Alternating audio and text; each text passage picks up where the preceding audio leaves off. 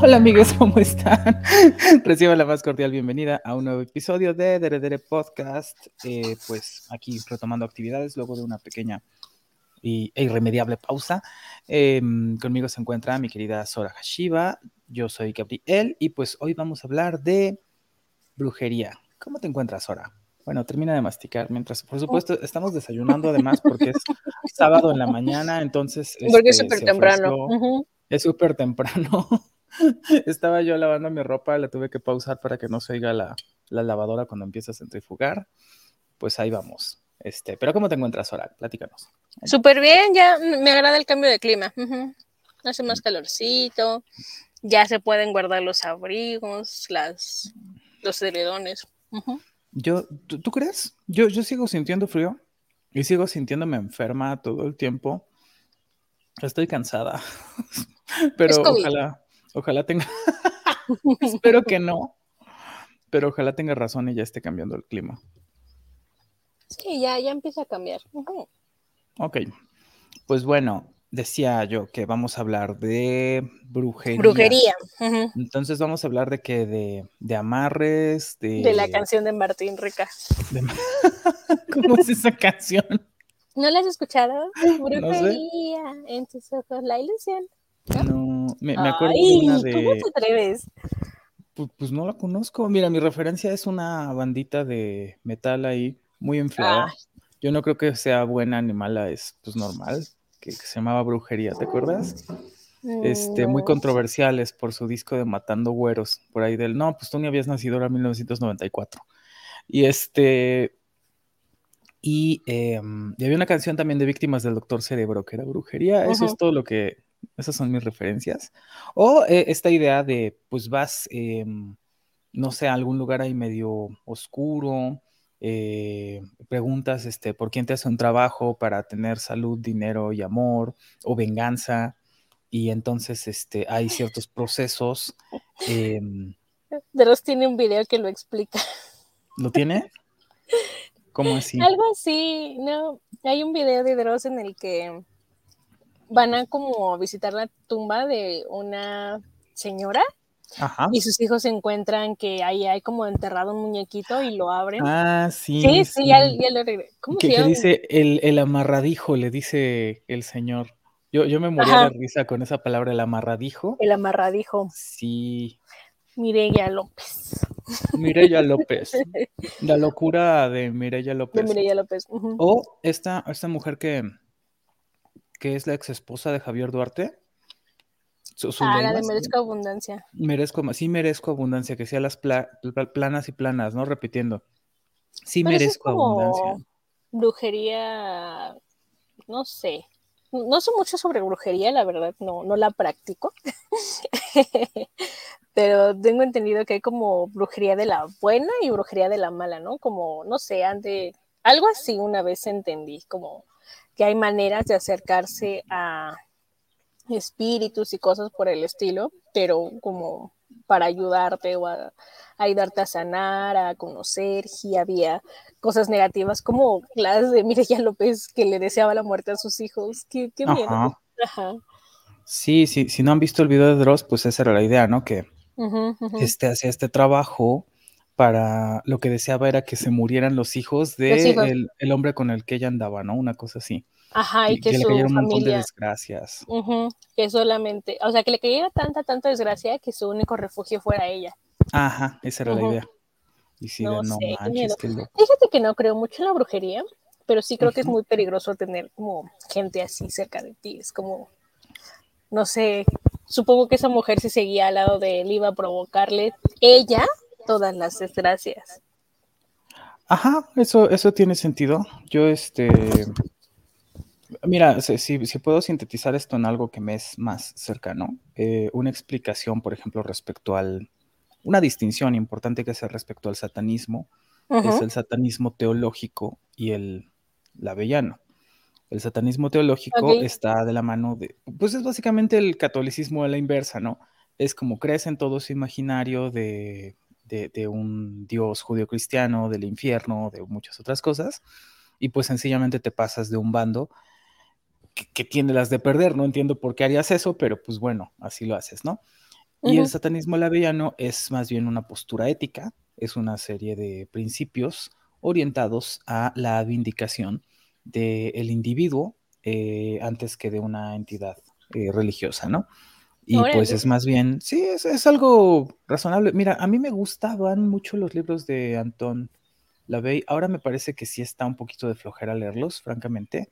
Creo, creo que el contenido es muy bueno. Creo que este que dice cosas interesantes que desde una perspectiva ética, sobre todo porque son cosas muy prácticas, puede eh, ser interesante tanto leerlos como discutirlos, pero este, pero pues no tiene nada que ver con, con magia, con, con amarres, con, con maldiciones, ni, ni, siquiera con una visión religiosa de, de, tu alma y qué va a pasar, no, tiene que ver con el, con el mundo actual y cómo te conduces éticamente.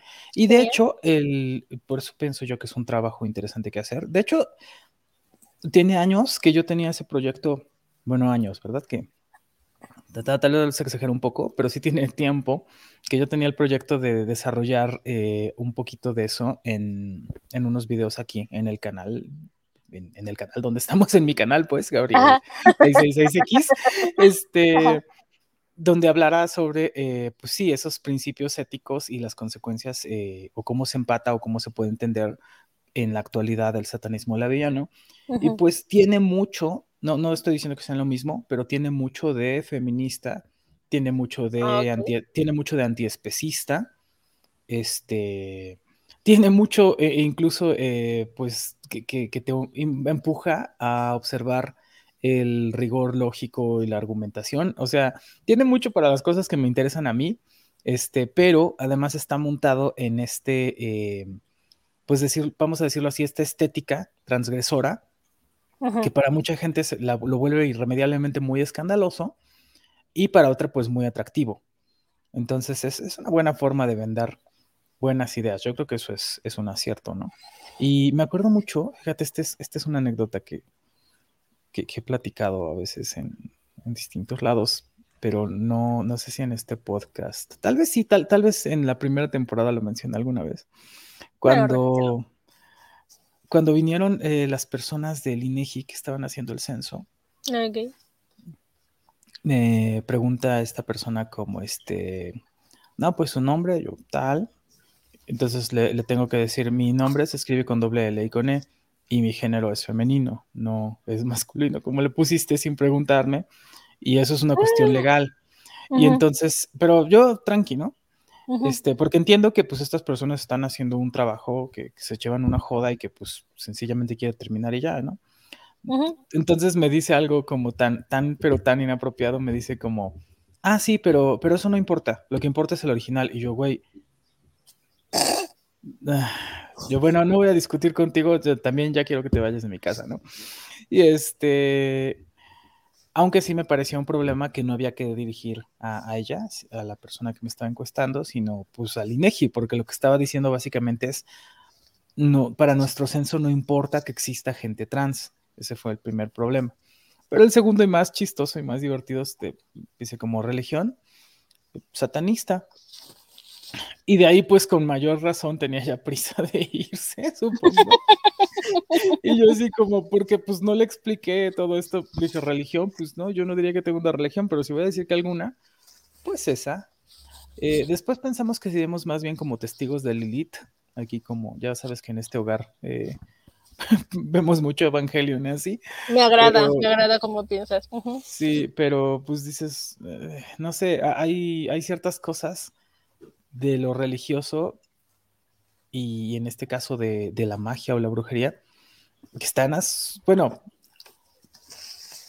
e, el tema es este, o sea, si se le confiere a ciertas palabras o ciertos eh, títulos la, vamos a decirlo así, la cualidad de estar vinculada con cosas que tienen que ver con un mundo más allá, con cuestiones mágicas, con cuestiones oscuras y siniestras y que te pueden afectar. Y, Y, pues no, y pues no, como que el, al menos eso no es de lo que vamos a hablar hoy. O sea, creo, creo que la, la, lo que tú decías hace rato tiene mucho sentido para mí. Es como, pues mira, yo no creo mucho que pueda pasar eso. Tal vez sí es preferible estar lejitos de estas personas porque podrían incidir de, incidir de, manera negativa en tu vida. en tu vida. y, y, ya, ¿no? O sea, no, no digo que no sea un poquito atractivo o que no cause cierta fascinación por sí solo. O sea, a, mí me gusta cuando. Ah, esto lo hablamos una vez que fuimos a que nos leyeran el tarot, ¿te acuerdas? Ah, sí, sí, sí, sí, sí, sí, sí. decía, a mí me gusta, a mí me gustaría que, el tarot dijera las cosas que, me convienen o que, que, deseo. Pero no voy a pensar que porque el tarot me diga tal o cual, pues eso es lo que va a suceder. Igual que me gustaría o me gusta este preguntarle a abrir una galleta de la suerte que diga que me va a ver chido o ir a con los, los Como canarios. cuando estaba saliendo con Margot, ¿no? Y dicen, ya se acabaron las de quédate con tu esposa. Exacto, exactamente así. Este, o, o, ir con el canario este afuera de la, de la iglesia y que te diga que te ve chido, pues por supuesto que eso se siente bien. Pero no, este, y sí, eso es algo que deseas de alguna manera, pero pero no piensas que eso está determinado ni que porque hagamos un ritual o cosas acá eh, pues ya vayamos a obtener nuestros fines y, mire ya López vaya a causar que la muerte de las personas, o espero que no, o sea, francamente, eh, el punto es, eso no es de lo que vamos a hablar, este, nos faltaría investigar más, creo, y pues creo que no es el, punto, pero tal vez si tienen el mismo nombre, tal vez esto es a donde voy, si tienen el mismo nombre, entonces esta idea de e, el diablo, la brujería, este, el satanismo. Y tienen un pie en las dos cosas, en, esa visión mágica del mundo y en la visión ética del mundo. Y creo que ahí es donde está interesante, porque eh, el tema es, pareciera que por ostentar cierto nombre, entonces ya carga ciertos estigmas y hay ciertas consecuencias de cómo se te debe percibir y tratar socialmente y, y e históricamente eso ha tenido eh, cierto peso. No, no sé qué piensas de esto que, que dije, si es por donde vamos, creo. Sí, definitivamente. O sea, yo tampoco podría opinar como de los rituales o de si sirven o si no te sirven. O sea, yo pienso que los consejos que te pueden dar, incluso los horóscopos, son súper genéricos, ¿no? Y se me hacen muy positivos, la verdad, porque algunos que he leído son como acércate más con las personas que quieres, este, mm, no, no, digas cosas enojado, no sé, cositas así, ¿no? Como buenos consejos que te sirven para socializar con las personas con las que convives diariamente.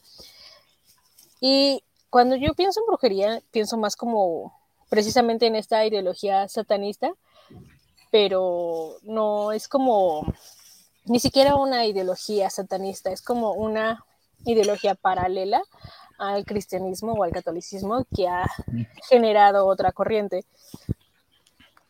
Por ejemplo, bueno, investigué en un libro en un libro, no en un TikTok. en un libro como la gente de antes. Como la gente de antes. Se llama Historia del Diablo. Este, este libro es, aparte de que es buenísimo, te empieza a, bueno, te comenta como el, la, la imagen construida del diablo, como no a partir de de los cuernos o de una ideología cinematográfica. Es como se va más atrás en la época de la instauración del cristianismo. Y aparte de hablarte del diablo, pues te habla como de lo que viene con él, ¿no? En el paquete infierno. paquete infierno, lo amo. Pero yo me centré más, bueno, el bagaje en el que yo comencé como a centrarme fue que a partir del siglo, déjame comento qué siglo fue.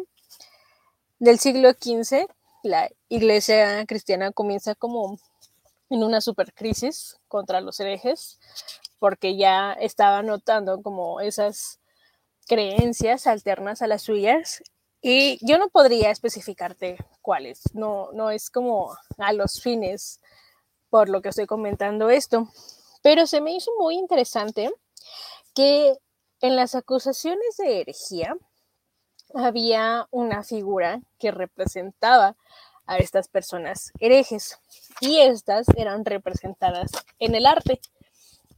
Y como eran representadas en un apartado de, de este librito llamado Cuerpos Satánicos, muy, muy bueno, comenta que en las estatuas o en las pinturas o en los grabados se representa la desnudez como ligada al, pecado y muestran como las exhibiciones o como las conductas que estas personas tenían, mm, no sé, orgías, este, ¿cómo, cómo se dice? Sodoma. Sodoma, sí, es Sodoma, Sodomía. sodomitas. Sodomía. es que se me cruzó por la mente como sadomasoquista y es como, no, no, no. ¿Cómo se dice a, lo que es por. sodomía, se dice sodomía. sodomía. y que incluso retrataban como orgías con animales y cositas así, ¿no? Como que le atribuían al pecado y a lo que era obra de los herejes. Y se me hizo muy interesante notar que en esta desnudez ponían a las herejes, a las brujas, con una carga simbólica negativa a su corporalidad. Y bueno, tú sabes que a mí como que me atrae mucho el simbolismo en la corporalidad. Y creo que esta carga simbólica del cuerpo femenino desde el siglo XV se ha arrastrado de, diferentes maneras, pero con una carga negativa referente a la brujería y a lo que significa el cuerpo femenino. Porque incluso si te encuentras otros textos acorde a la época, te vas a encontrar ese prejuicio o ah, esa ideología sobre que lo contenido en un cuerpo femenino es lo que te va a inducir al pecado, ¿no? Y pues aparte de que estamos viendo cómo se está construyendo un discurso de odio, no sé, me parece como súper interesante que algo tan crucial como el paralelismo que tiene este cristianismo en la herejía sea con un, con una correlación sumamente importante a lo que practican los que no son parte de ellos y lo que contiene el cuerpo. Y es como, ah, sí, es, este cuerpo que está aquí es todo lo que no queremos aquí y tenemos que reducirlo y tenemos que atraparlo, tenemos que someterlo para que no se nos salga de las manos. Y es como, wow, como de una cosa que tú te inventaste, terminaste segregando a una minoría. No sé. A ver, tiene muchas partes, no te preocupes. No, pero tiene muchas partes, porque la primera es, hay un pensamiento que está ganando eh, cierta hegemonía, cierto terreno, ah, que es el catolicismo, ¿no? Pero además su forma de ver el mundo está todavía en ciernes, está en constituyendo qué es lo que creen, qué les parece bien y qué no. Ajá. Y es normal, ¿eh? No, no es una crítica, creo yo, al, catolicismo. Seguramente este es un proceso que le pasa a cualquier eh, ideología que, esté ganando cierto auge y que quiera desarrollar mecanismos de control. Creo que va por ahí. Claro. Entonces deciden esto, eh, esto que hacen estas personas, lo me parece que se refieren en aquel tiempo a los paganos. Son cosas inapropiadas, eh, inmorales, probablemente sería la forma en la que lo describirían. Y este, y pues es lo que no hay que hacer, porque eso está asociado entonces a lo que es malo. Claro. Y,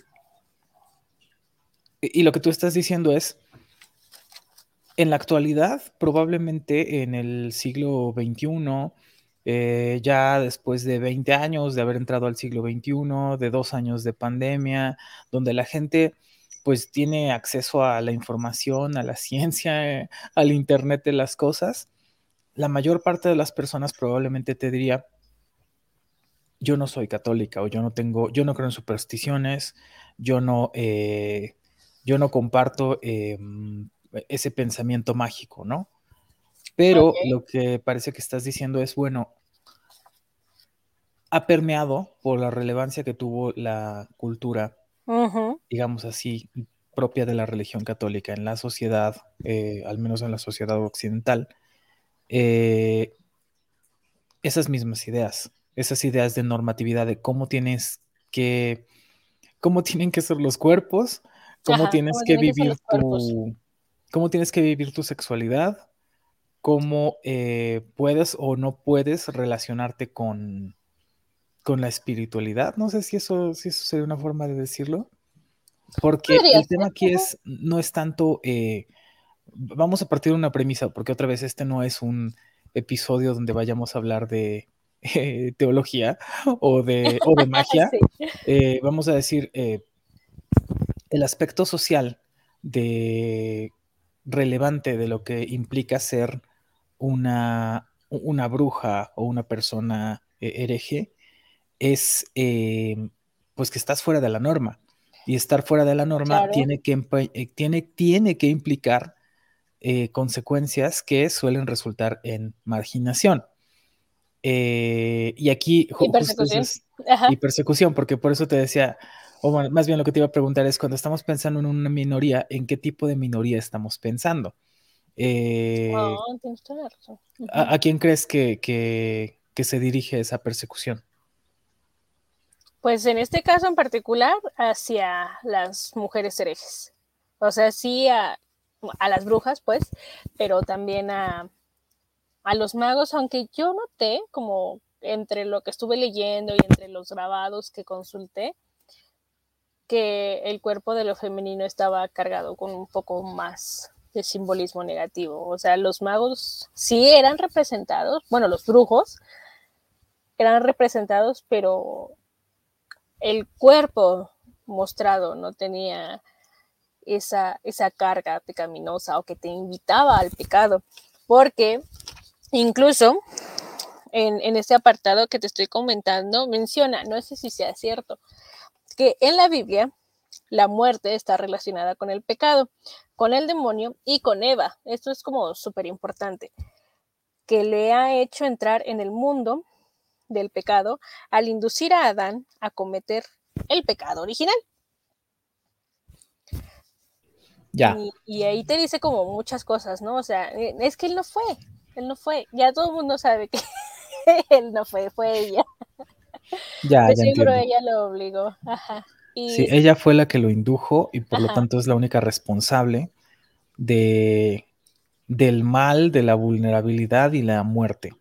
Todo, estaría bien de no ser por las mujeres, esa es la idea que parece permear, porque aquí el tema es, dices bien, hay entonces poblaciones herejes que son perseguidas en su momento por la Iglesia Católica cuando gana auge y que son castigadas, que son torturadas, que son er, pues eh, una serie de cosas espantosas. Sí, no, es un montón de persecuciones. Pero el tema aquí no era nada más, vamos a erradicar a esta población objetiva, sino vamos a establecer una normatividad también para las demás mujeres. Porque el tema no es, eh, tú eres, tú, perteneces a esa minoría, a, las personas que se dedican a la brujería, digamos, y vamos a... Mm, entonces nos vamos a enfocar en, ese, eh, en esa población objetiva, sino que las consecuencias de eh, perseguir a esa población objetiva se transfieren también a, em, pues al resto de las mujeres. Ok. es una, vamos a decirlo así, es una, como una figura de la parte hacia el todo. Es, eh, Eva hizo esto, por lo tanto todas las mujeres son así.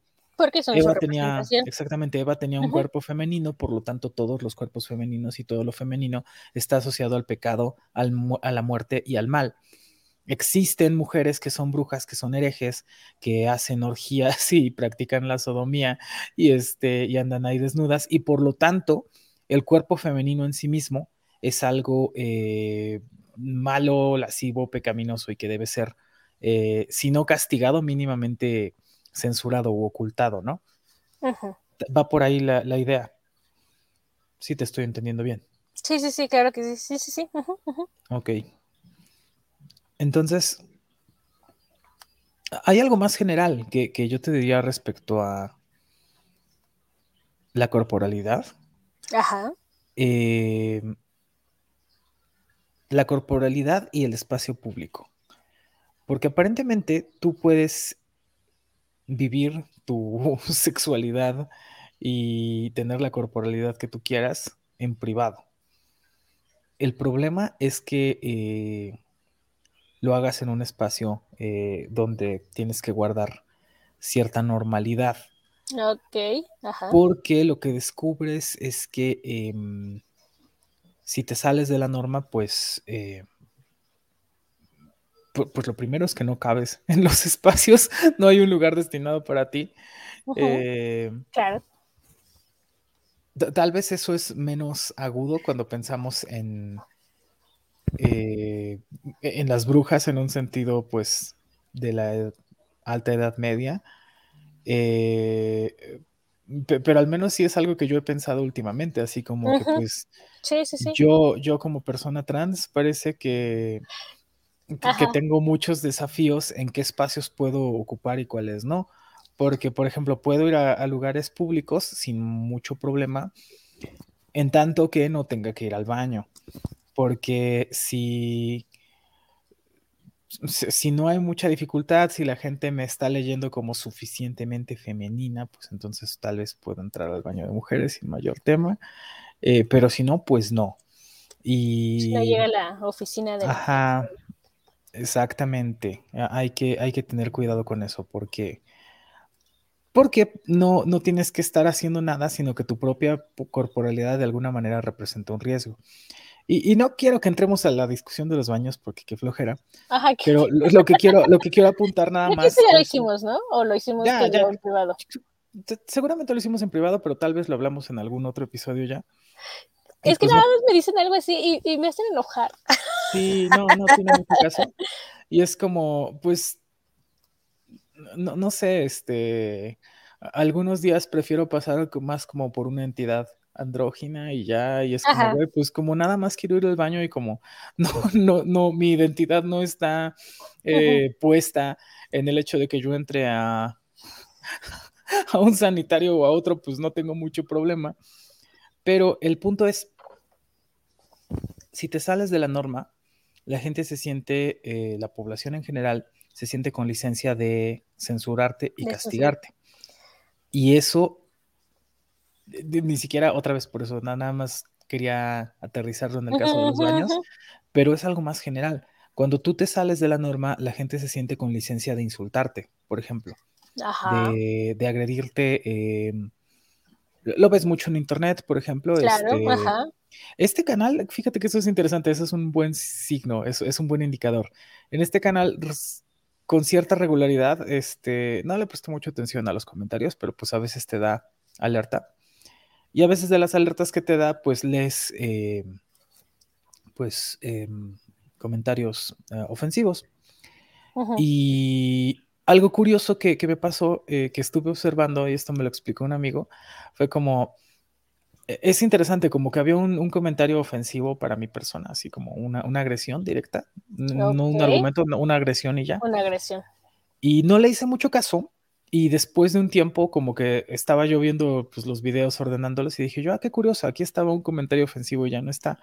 Y entonces me dice eh, mi amigo que también tiene un canal de YouTube, dice, ah, creo que cuando pasa eso, en realidad quien está moderándolo es tu propio auditorio, porque le ponen que no les gusta este comentario o incluso lo denuncian y pues YouTube lo quita. ¿En serio? No tenía idea. Y, y es, supongo que es un poquito bueno y un poquito malo, porque Está padre en este caso como que la regulación solita, así como, pues si no te gusta el canal, pues no lo veas así ya. No lo veas así y si no te gusta la persona que soy, pues no me ve así ya. Pero el, problema tal vez es que eh, aquí hay una convención de una población específica que está decidiendo qué es admisible y qué no. Y aunque por supuesto yo y tal vez tú y tal vez la propia gente que sigue este canal piensen que están de acuerdo, que estamos de acuerdo en que es lo correcto, eh, pues sigue siendo un acuerdo. Entonces, si en el si en otro contexto alguien este, piensa como, vale, de la misma forma a nosotros no nos parece admisible tal o cual eh, acción o persona o forma de ser, pues también podemos censurarla. Ese es el problema con la censura, no, la, censura en sí misma no está asociada a, una ética que pueda ser objetiva, está asociada a una forma particular de eh, cómo alguien ve las cosas, de un grupo de valores.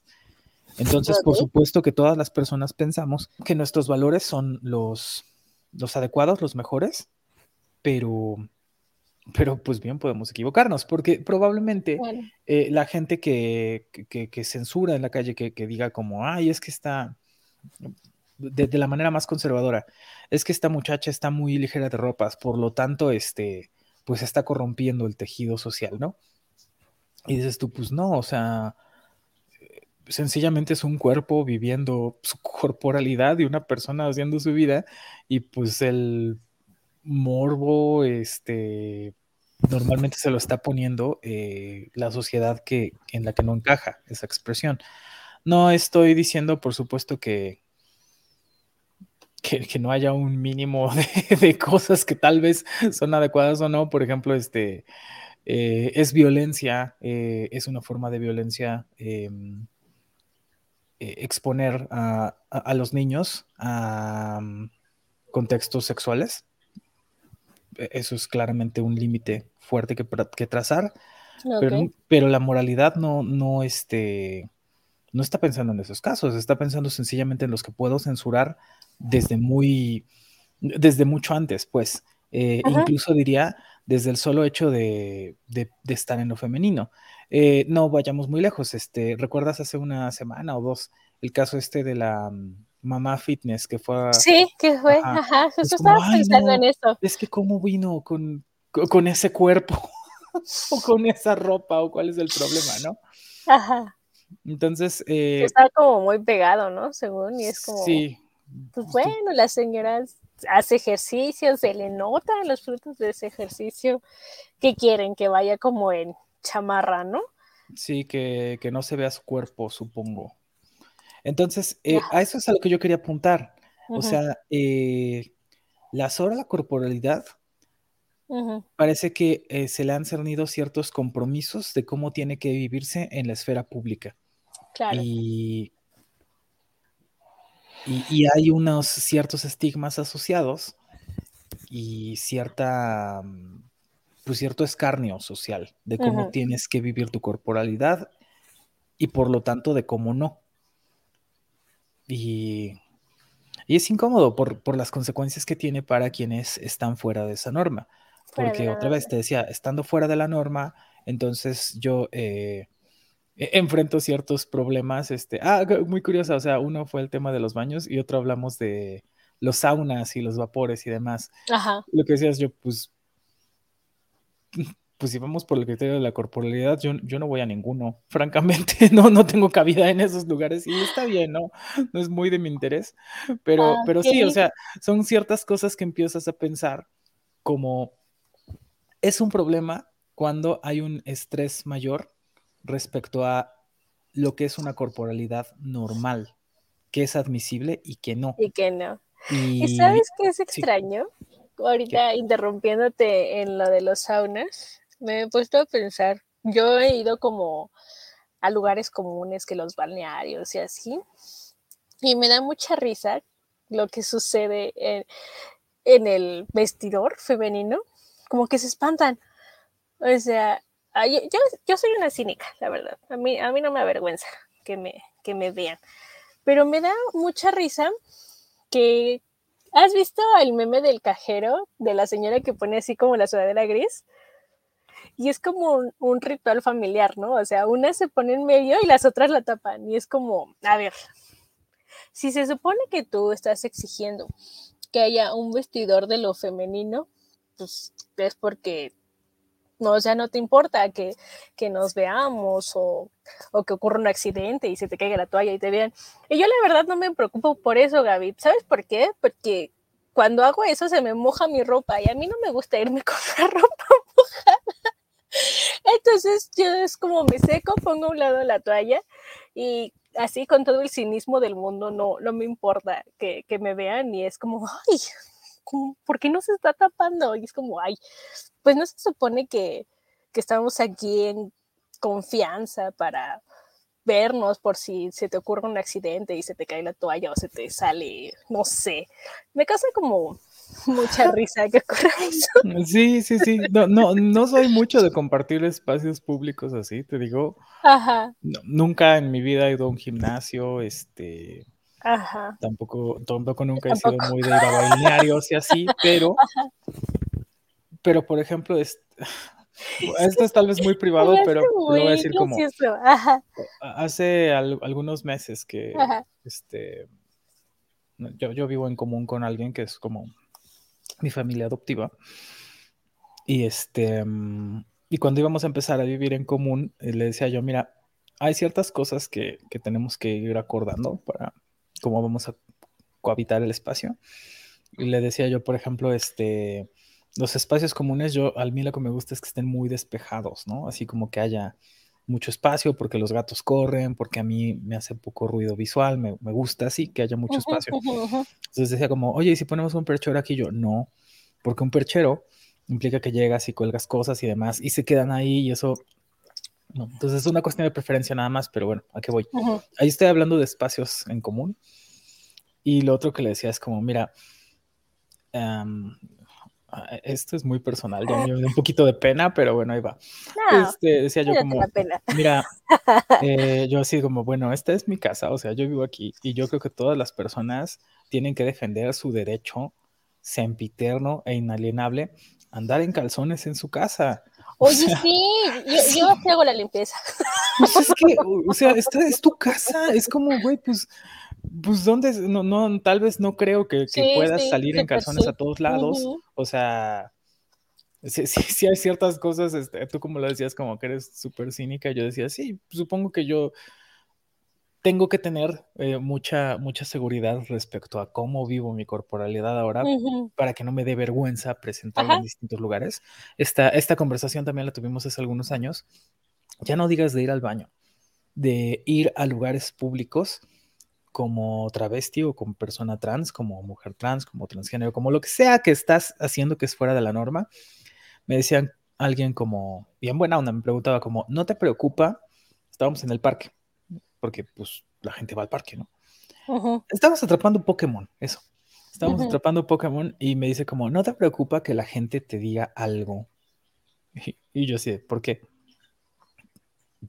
Por ser trans, por ser travesti, por ser distinto. Y yo así como, güey, porque estoy cerca de la zona de los niños, yo sí, güey, no, no estoy haciendo nada malo. O sea, no estoy en calzones. o sea, como tampoco estoy en calzones. O sea, pues soy una persona, sí fuera de la norma, pero que no estoy haciendo ni, ninguna cosa que sea, debiera ser perseguible, punible o algo así. Y el hecho es que, que sí, que lo que piensas es, si está fuera de la norma y tendríamos que censurar a esta persona, e idealmente deberíamos poder perseguirla y castigarla, que es muy... Eh, pues muy la Inquisición, ¿no? Ajá. Este, y habrá quien em, te diga como, no, no, pues este, no, no les hacen nada, no les hacemos nada, no los perseguimos, sino los, este, linchamos.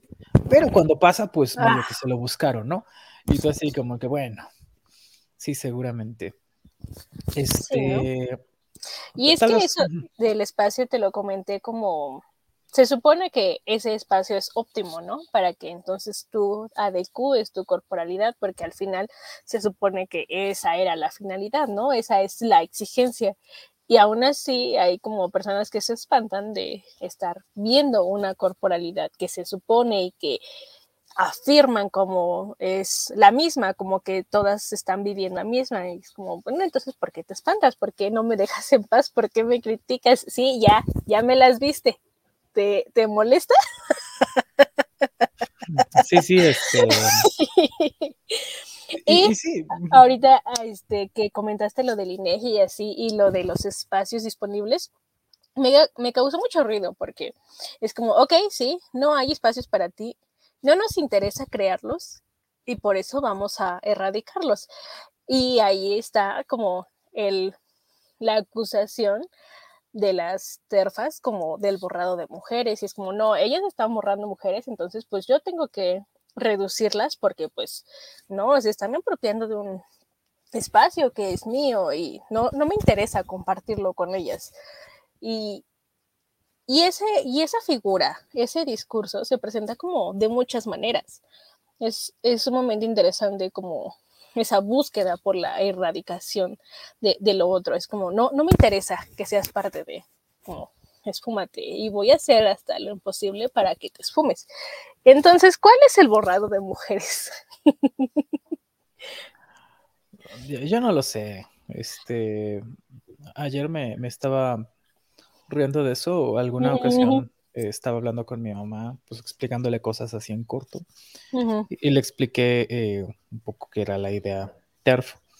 Uh -huh. Y lo primero que era, ella me preguntaba era, pero, pero no entiendo. Dice, porque a, a ellas cómo les afecta que existas. Eso es lo que yo no entiendo tampoco. Nadie lo entiende.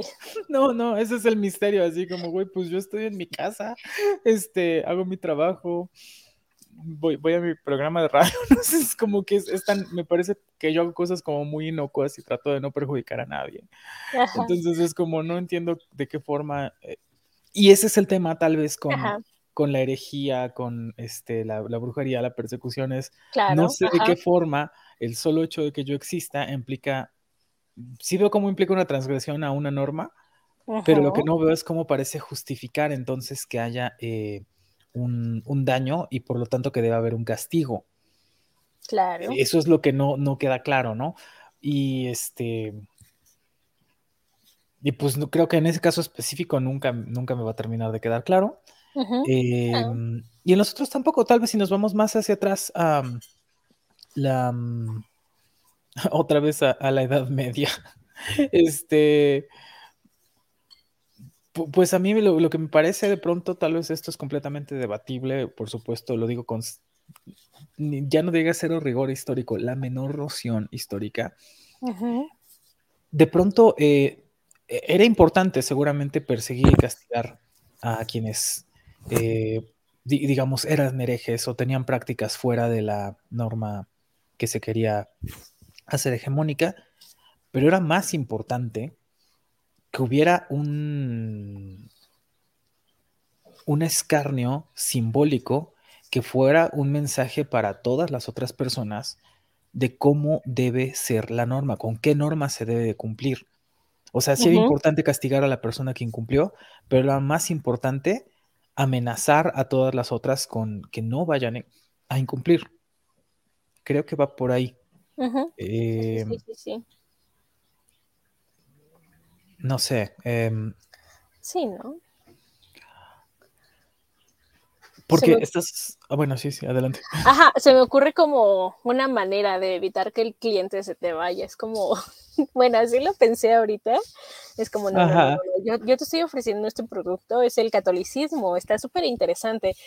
Pero si, si no lo compras, te vas a ir al infierno. Ay, no. Me gusta ese planteamiento. Si pensamos entonces en el catolicismo como producto, este, pues es que tiene una campaña bien hardcore, o sea, determina una normalidad. Eh, Ajá, determina formas En la que además se, se, te adoctrina desde la infancia y, y que sí. es muy dura que tiene que ver con las cosas que, que, desde muy temprano en la vida sepas que es admisible y que no, y que es lo correcto y que no. Y la normalidad en sí misma tal vez no es algo malo, ayuda a hacer la vida más simple, ¿no? Así como, okay. ¿qué tengo que hacer para ser feliz o para justificar mi existencia o para tal? Ah, pues lo que dice la norma. Voy a tener, okay. eh, voy a conseguir un trabajo, voy a tener casa, eh, voy a tener pareja, voy a uh -huh. tener hijos y en una de esas tengo perro, ¿no? Uh -huh. y, y, ya. Y el tema es, este, si no lo haces, eh, ¿Te vas pues, al infierno? Sí, básicamente, más o menos, depende de qué tanto te salgas de la norma. Yo me acuerdo que eso le preguntábamos a... Porque no estoy exagerando, porque uno de los, este, que el matrimonio sea un sacramento y la soltería no, te dice algo. Así como que lo correcto es hacer una familia ser soltero. Es como el paquete de Amazon que te incluye envío gratis, ¿no? O sea, el catolicismo es el paquete de Amazon y el matrimonio es, es ese plus que te ofrece envíos gratis. No sé, así me lo imagino.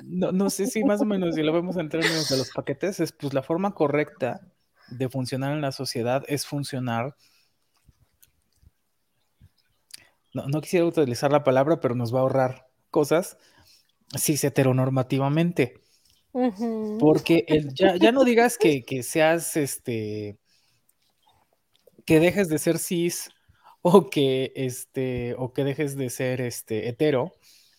Eh, el solo hecho de que tú seas una persona soltera. Eh, no garantiza. no, tiene menos mérito a los ojos de, eh, de la Iglesia Católica. Porque, otra vez, por lo que te decía, ser una persona soltera pues es mediocre. O sea, porque el matrimonio es un sacramento, la soltería no. Como persona soltera te puedes dedicar a apoyar. Y esto es muy curioso, me estoy acordando de algo que pregunté pues hace muchos, muchos años cuando iba al catecismo ahí en la primaria y así. Y era como, pues entonces el matrimonio es a fuerzas.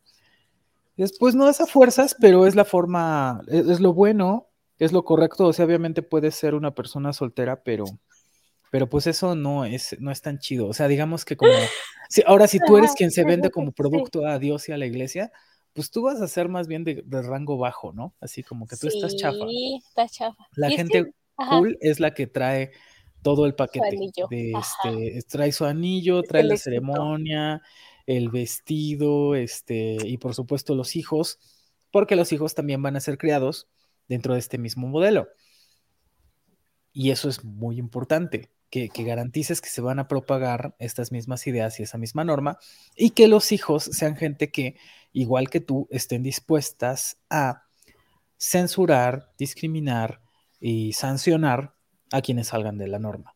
Y entonces alguien me dirá, no, Gabriel, no es cierto, los católicos y los cristianos somos bien buena onda y no andamos persiguiendo a nadie. Ustedes de todos se ofenden y de todos se sienten agredidos. De todos se ofenden y de todos se sienten agredidos. Y yo les diría, mira, este, pues eh, al menos voy a hablar por la población a la que pertenezco. Eh, el tema es em, la, mofa, las agresiones verbales, em, de pronto... Ah, fíjate que esto otra vez siempre son los mismos temas, ¿no? Con respecto al tema de los pronombres, al respecto si, eran obligatorios o no. Este, la, la, pregunta era, ¿por qué parece que es tan delicado que, la gente acepte tus pronombres o no? De, pronto la gente puede pensar, la, persona del INEGI, este, otra vez, no, no, nunca tuve yo ningún problema con ella, yo entiendo que estaba haciendo un trabajo y que de pronto es un trabajo para el que no está sensibilizada. Pero que ella me diga, no, tu, nombre y tu identidad no importa, lo que importa es lo que yo estoy viendo, ¿no? Como tu, el ancho de tus hombros o tu voz o algo así, yo así como, ah, sí, ¿no, no quieres ver mis genitales también? Para que estés segura de, lo que estás poniendo en tu hoja. Este, e, el hecho de, que, de que haya este desconocimiento de tu identidad es la primera de las violencias, porque la segunda es, este, bueno, ignoro que tú me digas este, que quieres que, me refiera a ti por pronombres neutros, por ejemplo, eh, porque a mí no me parece que sea relevante. Lo segundo es te insulto por, por eso. Lo tercero es te agredo. Lo cuarto es te mato, ¿no? Entonces, normalmente esas violencias suelen escalar y por eso no. No está, bien que las dejemos escalar. No está bien que las dejemos escalar, no está bien que las pasemos de largo. Y pues sí, un indicador fuerte para decirte no me debo relacionar con estas personas es la primera que desconozcan tu identidad, la segunda que les parezca motivo de mofa o de agresión. Entonces, este, pues, pues sí, no, no, no nos estamos imaginando esas violencias. Este, los cada marzo, em, pues tenemos el Día de la Visibilidad Trans y cada noviembre tenemos el Día de la Remembranza Trans. Y en noviembre normalmente cuando es cuando hacemos el corte de caja, ¿recuerdas? Este año estamos hablando de 300, 370 homicidios trans, crímenes de odio. Em, y, pues el tema es, pues no me quiero quedar a averiguar si, si me vas a agredir más o no. Así de sencillo. Sí, creo que el año este pasado Veracruz fue el estado con más feminicidios en el país. Y un contraargumento a todos esos transodiantes cuando dicen, es que ella estaba en la calle y de seguro se lo estaba buscando. Dos de esos transfeminicidios ocurrieron en la casa de la víctima. Sí, qué, horror. Entonces, el tema es eh, el solo hecho de estar fuera de la norma parece que invita a las personas y, las invita de pronto no, no por casualidad, sino porque lo que han aprendido es que es lo correcto, lo que hay que hacer. Hay que defender la norma. Ajá. ¿En, qué sentido piensas que es chistoso? No, o sea, como lo que es chistoso es burlarnos de, de ellas, ¿no? Como, ah, sí. Como menospreciar su derecho a identificarse, o sea, el, no sé, el, el hecho como de sacar a la luz esos chistes sobre el cuerpo, como para ver eso de los genitales, o sea, o sea, nosotros lo decimos de chiste, pero ellos se lo toman tan, tan, tan en serio que incluso un desconocido es como lo primero que llega y les puede preguntar, ¿no? Y, es como, como, ¿por qué te importa? Sí, como cuál es el tema, ¿Cuál es el tema con mi corporalidad? Que el hecho de que sea una persona fuera de la norma te hace sentir con licencia de, pedir explicaciones o de pedir detalles, ¿no? Es como... Sí, no. es que luego salen con una mujer y descubren que, que no es mujer y es como, sí, bueno, y el estafador de Tinder tuvo que haber dicho que era millonario. En teoría todos, que, que no era millonario. En teoría todos deberíamos de iniciar nuestras relaciones con la verdad, pero si ella no se siente cómoda hablando de su corporalidad, pues no lo va a hacer en la primera cita, o sea, como por qué tendría que decirte, oye, yo soy una, mujer trans, ¿eh? mucho gusto, es como, ah, hola, mi nombre es tal, este, tengo 23 años, casi 24. ah, no, no es cierto, pero, pero sí, ¿no? Como paulatinamente puedes acercarte a esa persona. Y si esa persona trans tiene como el deseo de comunicarse contigo y de compartirte cómo vive su corporalidad, está bien. Y si no, pues también está muy bien. O sea, el problema eres tú porque a la primera te interesas en los genitales de una persona. sí.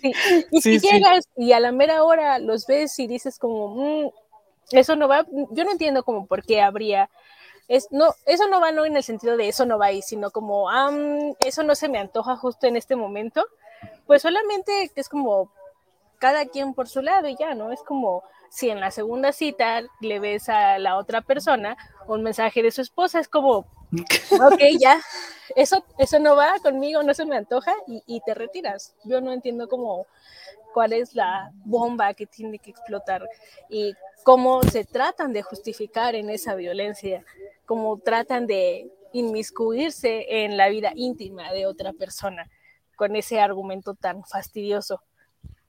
Es como, güey, ni siquiera se te acerca a nadie, como, ¿por qué crees que una mujer trans se te acercaría a ti? Sí, eh, pues mira, hay varios clichés seguramente. Ajá, sí. Y de pronto em,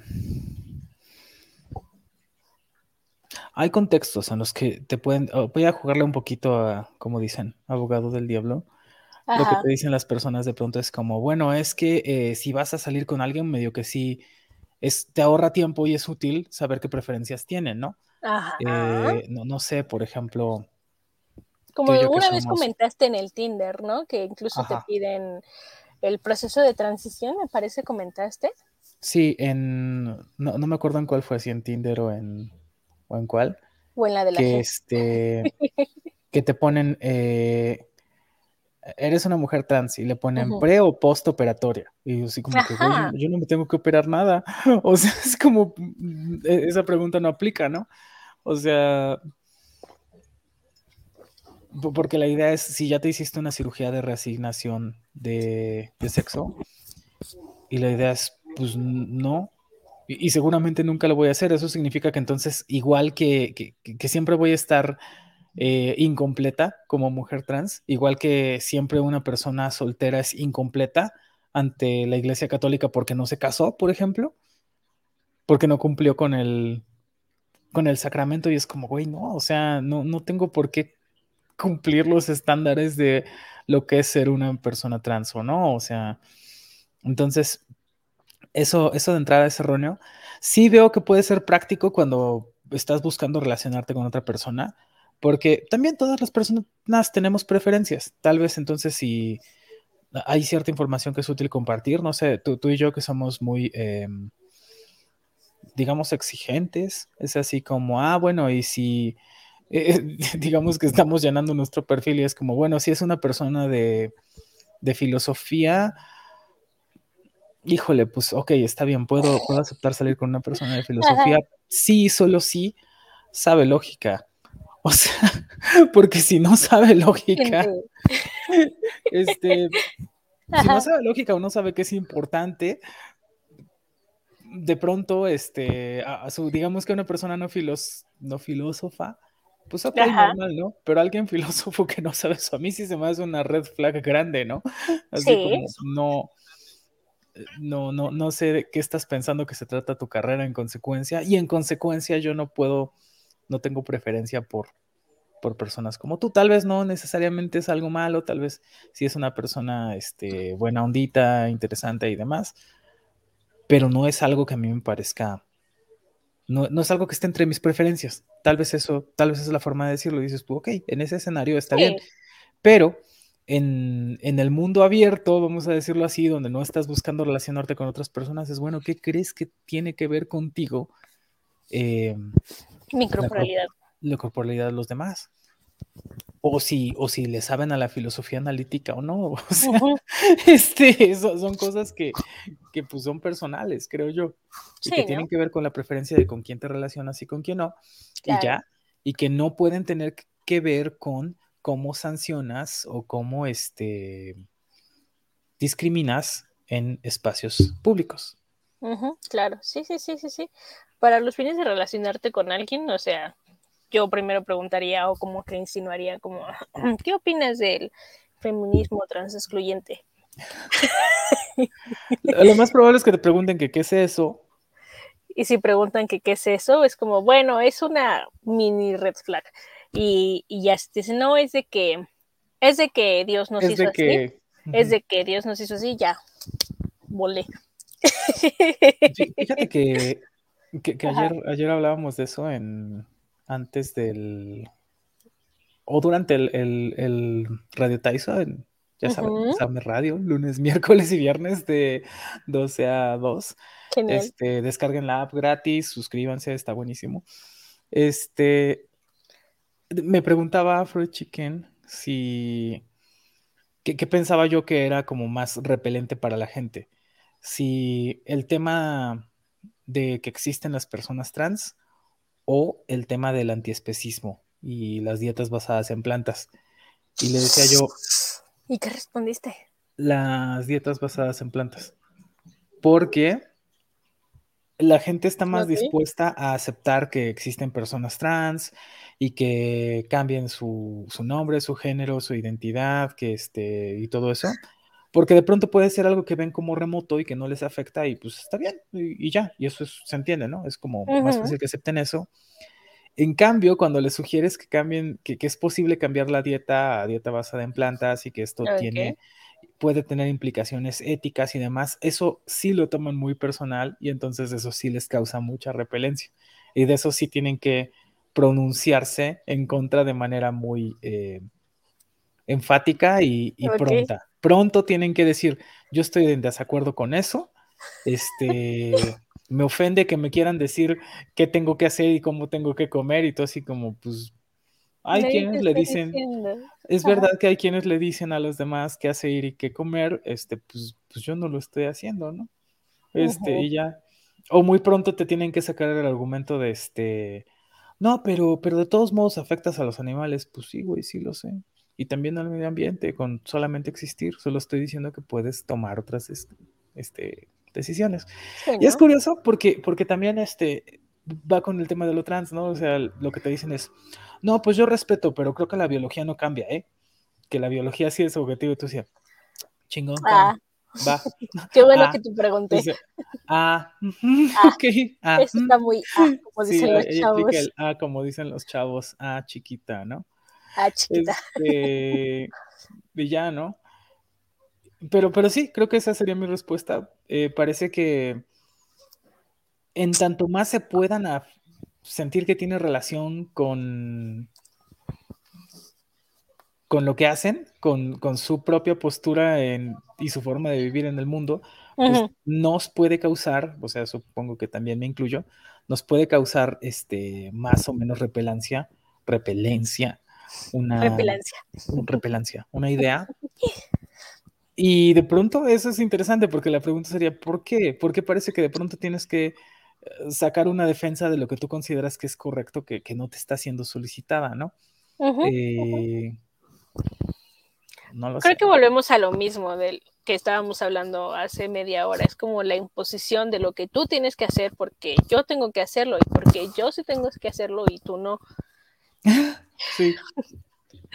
como, no sé, yo creo que en, en esa ideología del control y de los mecanismos de poder, bueno, como que esta idea de control define la manera en la que la persecución ha de ser hecha, ¿no? Como estas mujeres ya se nos salieron de control, pues hay que perseguirlas, no nos importa regresarlas a la norma, hay que quemarlas para que las demás vean lo que pasa cuando te sales de la norma y es como un efecto de control más inmediato, más fuerte y violento que se apega un poco más al ideal de lo que tiene que hacerse. Es como, no sé por qué estoy pensando tanto en consumo, pero es como eh, el comercial. No ya. sé.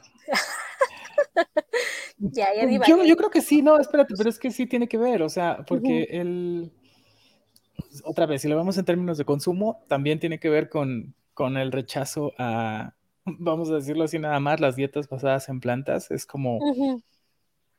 Hay un rechazo a... ¿Por qué, eh, ¿Por qué le dicen bistec al bistec, a las supuestas hamburguesas o la carne que haces de soya? Eso no es carne. ¿Por qué le tienes que decir así?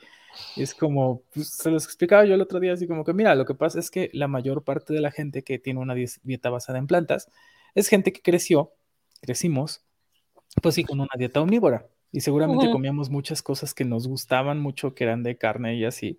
Y pues es más o menos normal que trates de tener algo que se parezca a lo que ya conocías, número uno. Número dos, pues estamos tratando de hacer comida y pues la comida que conocemos, pues tiene esos nombres, ¿no? Y ya, y es como, pues sí, a las croquetas les decimos croquetas, ¿no? Y a las cosas que son más alargadas a lo mejor se nos ocurre decirles salchichas. y a lo mejor queremos que guarde cierta semejanza, pero lo que no se entiende es, pues, ¿por qué te afecta que le digan salchicha o, o bistec o, o, lo que sea si ni siquiera te lo vas a comer tú, ¿no? Así como... Entonces, ah, esto, es, esto es lo que es interesante. Pareciera que hay un daño o una afrenta moral en que algo usurpe el, el nombre de otra cosa que es importante para ti. Ok. Órale, y en ese sentido se parecen a las TERF también. Entonces, es, ¿por qué, ¿por qué te estás robando el, nombre eh, que, nos corresponde a nosotras, no? Jamás había pensado en decirle a alguien vegano como, no, no le digas bistec, eso no es bistec, o eso no es chorizo. Mm. les enoja mucho, hay, un, hay la idea este, como de un purismo, un purismo gastronómico o un esencialismo. Dices, güey, pues por supuesto que yo no creo que el bistec de, de soya es de res, ¿no? Lo que estoy diciendo es, pues está esta comida y le tengo que decir de alguna forma, ¿no? Al queso, que si es, o que si es este, o a la leche, que si es de almendras. No, entonces no le digas leche o no le digas queso. Ah. Pues va, güey, le, digo este. No le digo milk. así le pusieron la marca, este, por eso se llama Silk, creo, para no ponerle milk, pero que todavía fuera como asociada. Es como, no es, Silk, no es milk, ¿no? Yo creo que esa es su estrategia mercadológica. Yo, va, si quieres no le digo queso, le digo creso, ¿no? O como, como sea, pues eso es lo de menos. El tema es que, pues, pues tengo que alimentarme y ya, y no veo por qué te afectaría que yo le diga por un nombre algo que ni siquiera te vas a comer. No, no me parece que haya un daño moral ni para, ni para el queso, ni para los lácteos, ni para nada. Si hay un daño moral o un daño en este caso, este, que, tendría que preocuparnos éticamente, pues es justamente el abuso de los animales, pero eso, eso parece que, que, no te preocupa a ti. Dices tú como, hay, hay estas granjas donde grandes cantidades de animales tienen estas existencias miserables y ese yo pienso que es un problema ético, pero tú te preocupas por los sentimientos del queso, güey. Te preocupas por los sentimientos del bistec y así como, pues cámara, ¿no? Este, por una parte. Y por otra, entonces es como, no, pues es que le estás diciendo ah, de, una forma algo que no es. Entonces, va, ok, vamos a pensar en ese esencialismo y en ese purismo, pues le ponemos otro nombre, no hay bronca. Y curiosamente sí, yo, creo que no lo había pensado hasta ahora que lo estamos hablando. Creo que tiene esa proporción con, con el tema TERF, que es este, no de el, equipo original de genitales de, de, de Gabriel, no, es el que debiera para que puedan decir que es mujer.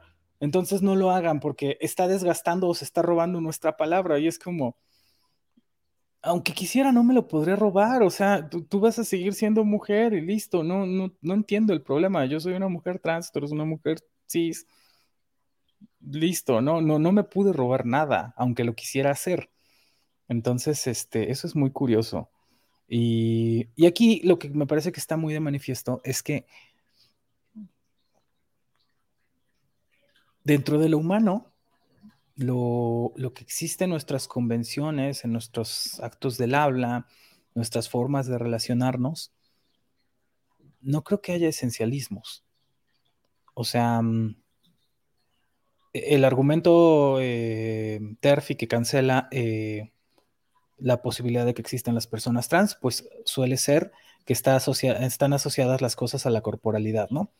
Y lo que pensamos, tú, yo y otras personas, es como, pues no, lo humano no se agota en cómo es la disposición corporal de, las personas.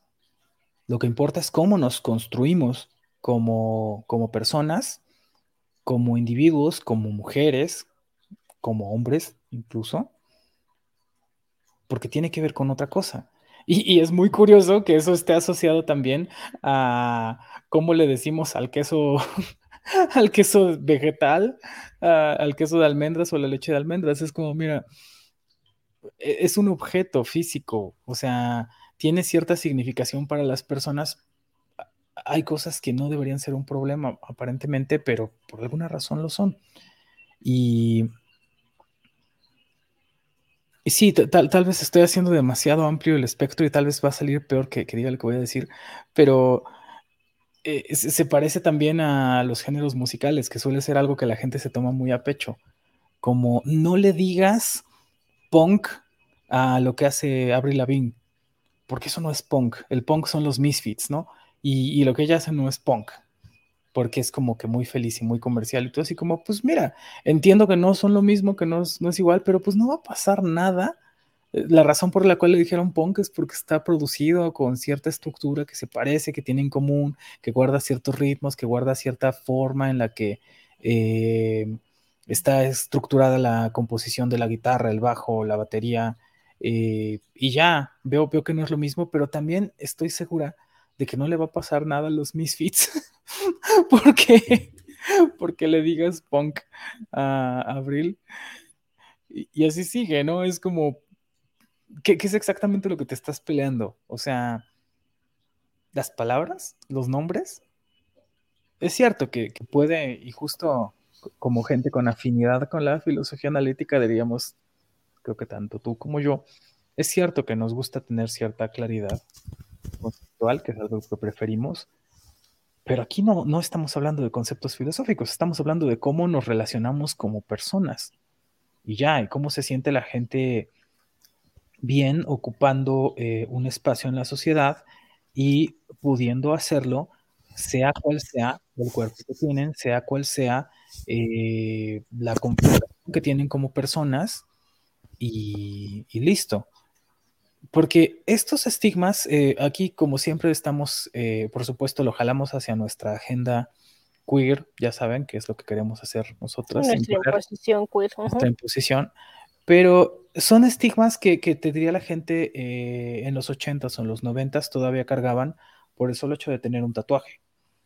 Que era como, no, no eres empleable, no has de ser una persona decente si tienes tatuajes, no eres una persona decente si tienes este, perforaciones distintas de las de los lóbulos de los oídos. sí, solo si eres mujer, ¿verdad? entonces es como, pues son muchas ideas muy absurdas que tienen la misma estructura, que es, te sales de la norma, por lo tanto, eh, hay que censurarte, preferiblemente hay que castigarte y, y o marginarte. Y este, y pues está muy jodido. Eso sería súper interesante que lo habláramos en la próxima sobre punitivismo, que comentaste que ibas a traer. Ah, sí, podemos invitar. Ajá. Porque justo como que se me iba a ocurrir decirte un montón de cosas, me dije, no, no, no, no, mejor me espero, me, guardo mis cartas. Ok. cuando venga. Sí, porque justo también creo que toqué ese punto en... No, no creo. o sea, sí toqué ese punto en el tercer capítulo de mi proyecto, pero ay, ya se me estaba saliendo y, prefiero que, que, venga nuestro compañero a que hablemos sobre el punitivismo y nos estamos, estamos dándole spoiler. Aquí, aquí pero está bien, está bien. Además es bonito que, que, no digamos de quién se trata para ahorita que, que, probablemente está viendo la emisión es como ah, estarán hablando, estarán hablando, de, mí? estarán hablando de mí. Sí, sí, este, sí, hay que dejarlo así.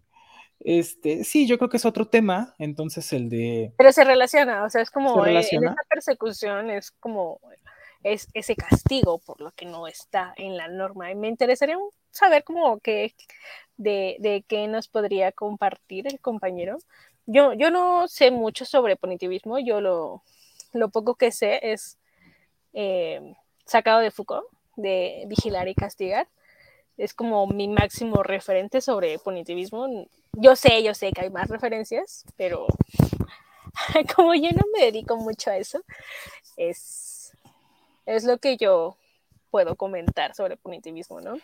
Y en, en mi proyecto, ah, no sé si recuerdas que justamente comenté que el género se imponía en la disciplina corporal, en el, con el castigo, con la manera de educarnos y de controlar cómo se tiene que comportar un cuerpo. Y, es curioso, ¿no? Porque para imponer una norma hay un castigo.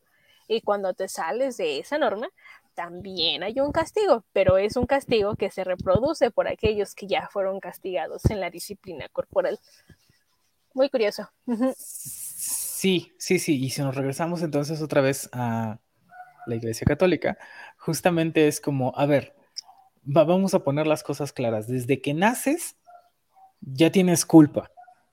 Ya traes, ya traes pecado original, ya estás en falta. Y siempre vas a estar en falta. Básicamente, hagas lo que hagas, siempre vas a estar en falta. Entonces, lo que tienes que hacer es echarle muchas ganas en la vida para no estar en falta. Eso es cumplir con la norma. Salirte de la norma, pues es, eh, es estar cerca del infierno. Entonces, no hay forma de vivir libremente en, un esquema de este tipo. Em, y el Estado funciona más o menos así también, ¿eh?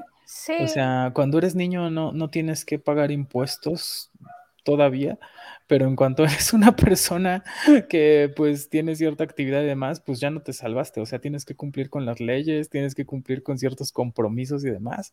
Oh, y, no es y no es opcional tienes que elegir entre un título de piel de cabra o uno de pergamino.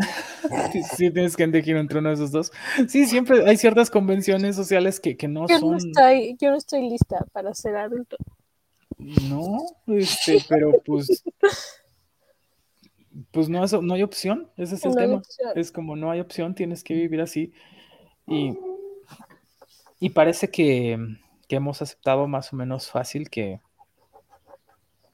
algunas personas, algunas personas en distintos momentos hemos aceptado que es más o menos fácil suponer que es cierto, que tenemos esa obligación de escoger ciertas cosas, y cuando decidimos que no, que, pues tiene consecuencias, ¿no? Es este, es difícil, e, es difícil, supongo yo, sostener que, que te puedes salir de la norma y, y vivir tu vida tranqui. Eh, se me hace... Si te dejan, ¿no? Si te dejan, se me hace raro. Se me hace que hay que tener muchos privilegios para poder hacer algo así. solo en ese escenario yo diría como, no, sí, sí, está bien padre estar fuera de la norma porque puedes hacer todo y esté bien chido, no. Creo que este, creo que no, que, eso solamente te lo, lo puedes hacer al amparo de muchos privilegios, que otra vez no es una cuestión ética aquí que yo esté censurando, así como, ay, no, pues es que ustedes están mal porque tienen privilegios. No, sencillamente es como... hay que eh, aterrizar las condiciones. Hay que verlo y hay que, eh, el, otro punto es, si lo que nos interesa entonces otra vez es una, mm, evaluar la, mm, la dimensión ética de lo que implica estar en la norma o salirse de la norma, eh, pues sí, no, no se puede negar que, que, la gente que sale de la norma normalmente ha enfrentado la estructura de eh, salir de la norma implica, implica señalamiento, implica discriminación, implica violencia. Y, y, éticamente eso es pues muy cuestionable. Eh, pero además, pues es una estructura demasiado general. Yo creo que tal vez es de las estructuras más amplias que tiene la, sociedad para funcionar. Y yo creo que estás en lo correcto cuando lo asocias con, Foucault, porque es, eh, pues es una estructura general de dinámicas de poder. Claro. Y y ya creo. No, no sé si hay otra cosa que, que debamos agregar. No, sobre no, no. Sobre esto, ¿no? Yo creo que. Ajá. a ver, dime. No, dime tú. tal vez lo único que. Por, si el, por si nuestra audiencia de pronto pensó que esto es engañoso, eh, porque no hablamos prácticamente nada de brujería. No, sí. No, hablamos de. Ya sé. Esa es una estafa. Lo que diría yo es que incluso en la actualidad y en los distintos momentos de la historia, eh, las personas que fueran señaladas como eh, brujas comparten esa, em, esa marginación. Me, parece que, que, Claro. Incluso en, e, esto es muy curioso lo que voy a decir, incluso en este, representaciones de lo más amigable, se suele, eh, las personas, bueno, algunas personas, muchas, que, hacen este, alguna ficción donde involucra, involucran brujas, no, no suelen soslayar el tema del estigma, de lo que implica ser diferente. Eh, ahorita me estoy acordando, por ejemplo, de en Little Witch Academia, que es como un anime súper amigable, súper PG-13, así muy, muy, este, muy buena ondita. De las primeras cosas que, plantean es como, como somos brujas, somos señaladas por la sociedad. El solo hecho de que seas bruja implica que la gente se siente con licencia para, para señalarte y burlarse de ti, ¿no? Y es como, wow, este, me parece que eso es una constante, que eso no, va a dejar de pasar, pero también me parece que, como hablamos en todo este rato, es algo que es más generalizable a cualquiera o cualesquiera personas que se salgan de la norma. Salir de la norma parece que valida entonces la, eh, el señalamiento, la exclusión, la discriminación y la agresión. Y está aprendido socialmente que, eh, que debe ser así y, ya, creo que eso es lo que diría. Sí, sí, a mí también, bueno, no en el mismo sentido me gustaría recapitular esa, esa carga negativa que se ha arrastrado desde el siglo XV sobre el cuerpo femenino y que se puede ver manifestado en las distintas corrientes en las que influyó el cristianismo. Y es como si te lo encontraras esparcido, como, como si hubiera sido una peste. De, bueno, no sé, no, quiero reclamos, pero yo sí lo compararía con una peste.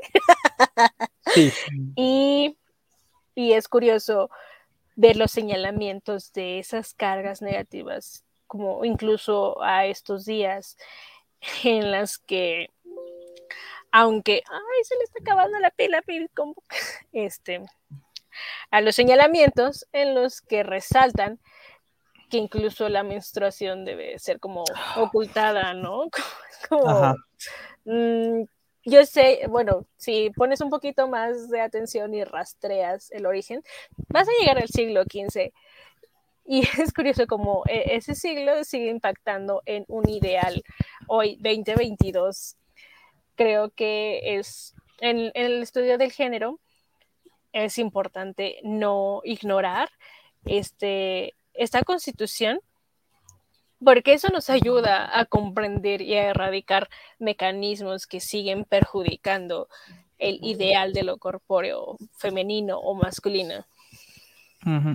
sí. sí, sí, de acuerdo. Tenemos, tenemos hábitos muy afianzados como sociedad. Sí. Bueno, pues así fue que no hablamos de, de santería, no hablamos de amarradijos ni de otras cosas, sino que hablamos de estructuras éticas y sociales. Y sociales. Y pues seguramente hablaremos entonces muy pronto del punitivismo. punitivismo. Sí, Despidámonos. muy Sí, va a estar padre eso. va a estar muy padre eso. Este, despidámonos porque te quedas sin, sin batería. Muchas gracias. Sin pilas, sí, sí, Ya, ya, me aventó la Sí, sí, sí. Espero que todavía me deje despedirme. Yo creo que sí, Muchas gracias por acompañarnos. Recuerden, este, pues compartan el video si les ha sido interesante. También estamos ya en Spotify, también pueden rolarlo por ahí. Suscríbanse al canal. Este, ¿qué otra cosa tienes? ¿Algún otro anuncio que hacer? No, ninguno. No, yo, yo ya metí. Coman frutas y verduras, este, escuchen a los demás, cuídense mucho. Suscríbanse a Sálvame Radio, descarguen la app que es gratis, tres canales de música continua, 24 eh, horas todos los días de la semana y también pues están ahí los programas, los turnos en vivo y los podcasts para que eh, vía suscripción. Este, ya dije que se suscriban a este canal, sí, que compartan. Pues nada, muchas gracias, cuídense mucho. Hasta la próxima. Bye. Bye.